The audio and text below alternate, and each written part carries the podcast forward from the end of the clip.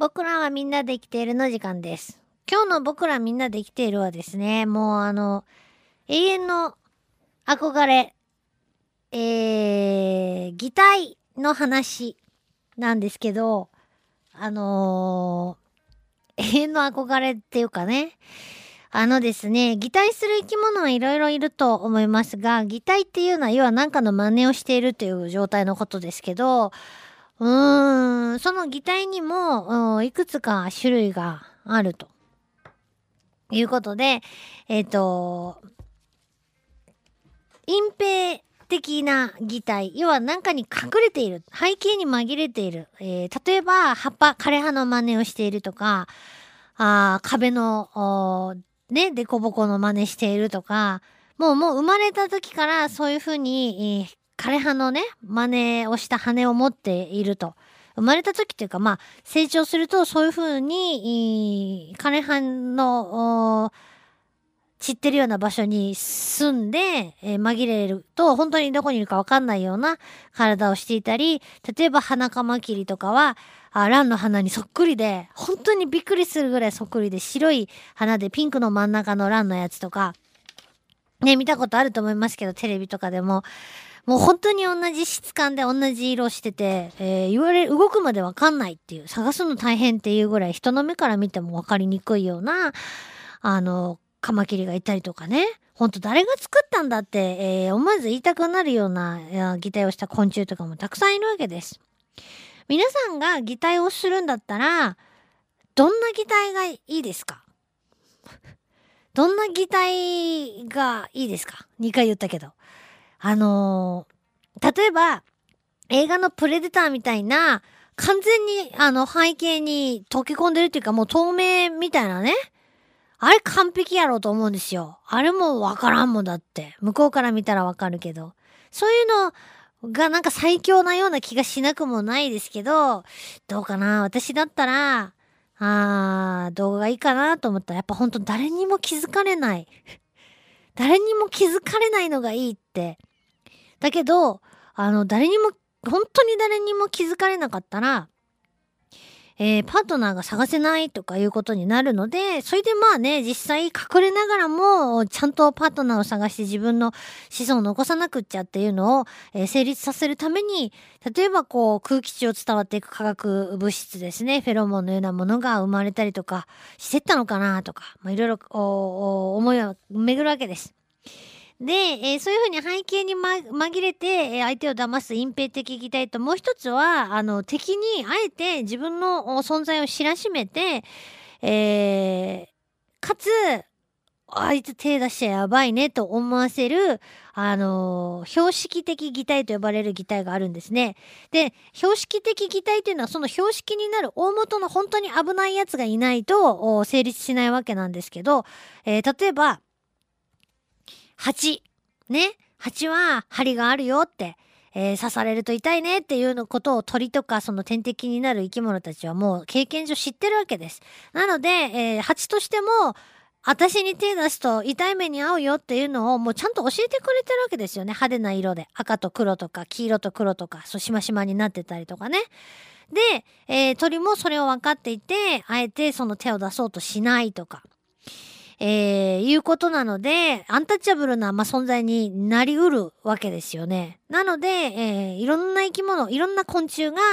あ蜂の真似をしている。例えば、あまあ、羽の、ね、透明な、あになったガの仲間だったりとか、まだその羽が、ふわっとした羽のやつが蜂の真似するのはよくわかる気がするんですけども、えー甲虫の仲間、例えば、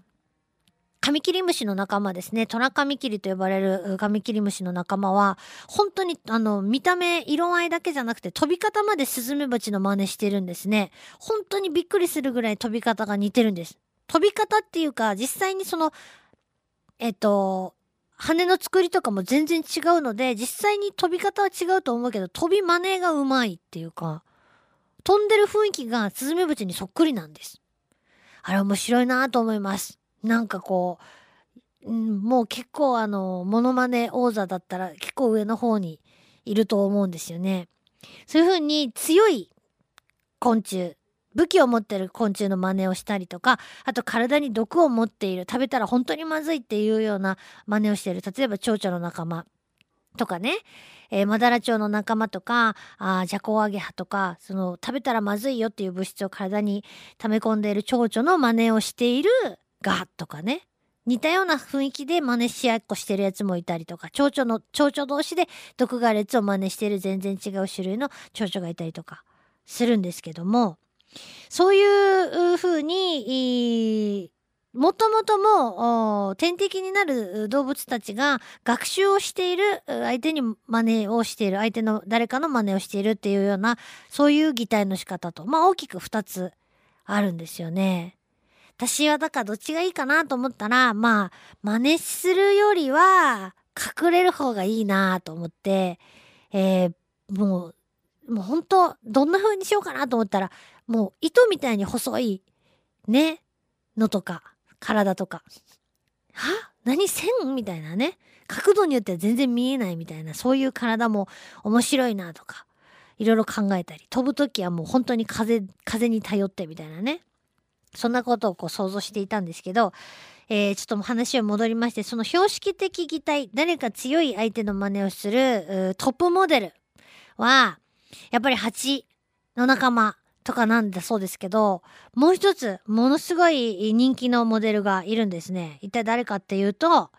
アリ。まあ、同じ蜂の仲間になりますけど、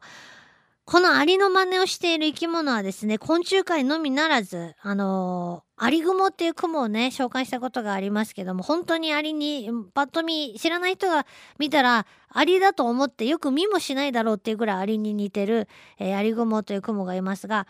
この、えー、アリに似ている生き物はなんとですね、2000種類にも及ぶと言われています。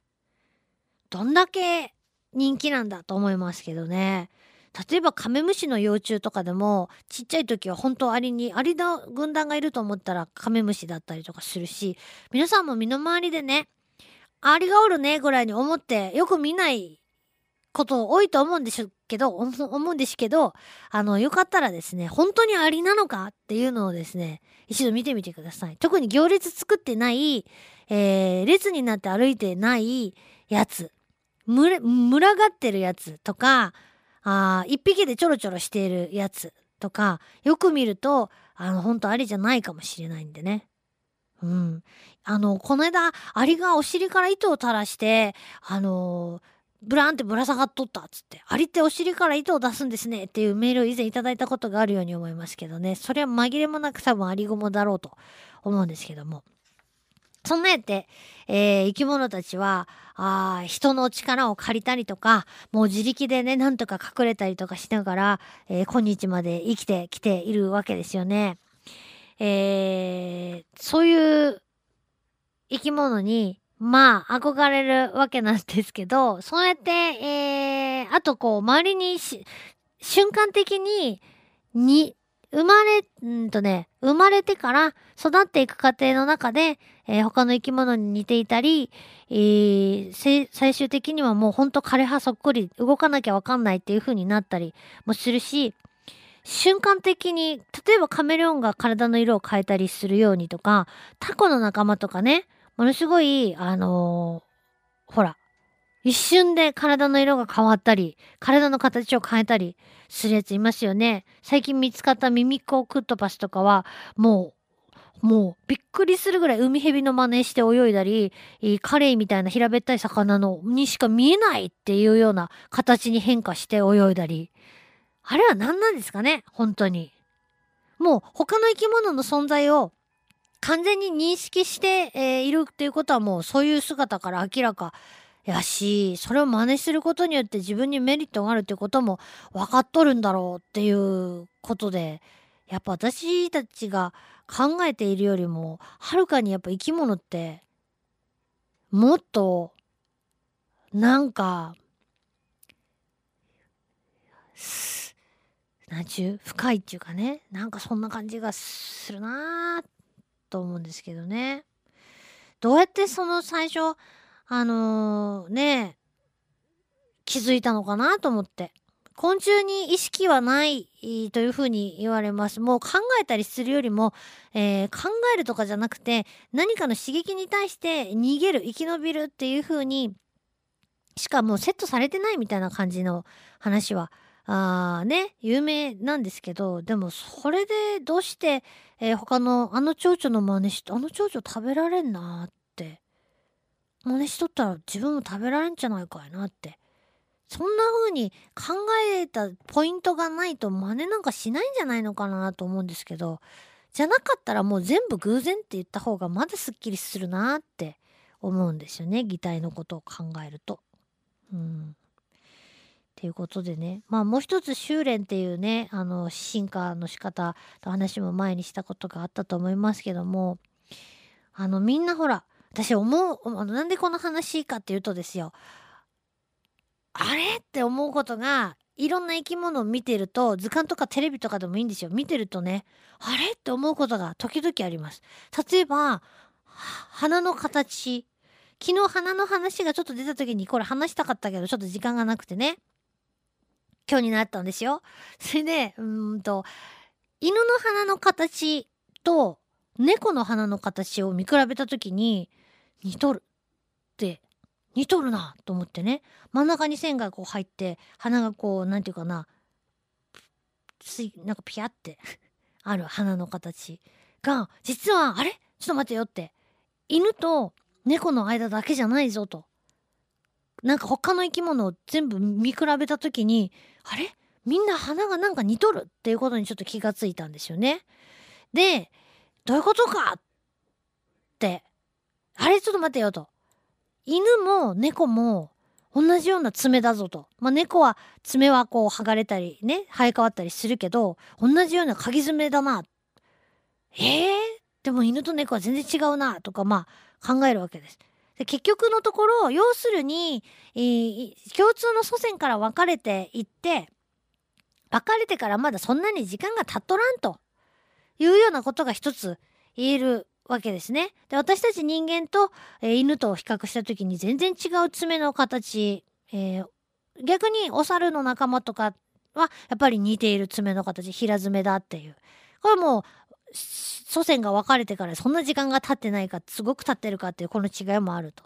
だけど時間が経ってればじゃあ系統的に離れているのか時間があ祖先から分かれて時間が経っていなければあ近いのかっていうとそうでもない。うん、形はそっくりやけど全然遠いねっていうようなあ生き物同士もいたりするんでね。まあそういうのがまあ修練って言われるんですけど要は偶然その住んでる環境とかあ育った環境によってとかまあ目的ですね餌の捕まえ方とか、えー、住み方とかそういったことが重な偶然が重なって似たような環境だったりすると全く関係ない系統の生き物なのに同じような体の作りとかを手に入れるっていう、えー、ことがね起こるっていう話、うん、なんですよ。まあそんなわけでだから、えー、人間って人間の一生ってまあ他の生き物に比べると長いかもしれないんですけどもなんやろねこう環境とかやっぱほんとすごい影響があるなと思ってこれから先ねえ何万年って人類がもし生き続けるのであればその先にはどんな人がいるのかなってやっぱね気になりますね。ということで、えー、つらつらとね皆さんだったらどんな擬態したいですか？はい一つよろしく。ありがとうございました。全国各地で爆発的人気を誇る体験型謎解きゲームの福岡第3弾が開催。福岡リアル脱出ゲームボリューム3夜の遊園地からの脱出アットカシーカ園シルバニアガーデンに伝わる秘密。9月14日から17日21日から23日の7日間。会場は福岡市東区カシーカ園シルバニアガーデン。チケットは好評発売中。詳しくはラブ f m のホームページまで。あなたは全ての謎を解きここから脱出することができるだろうか。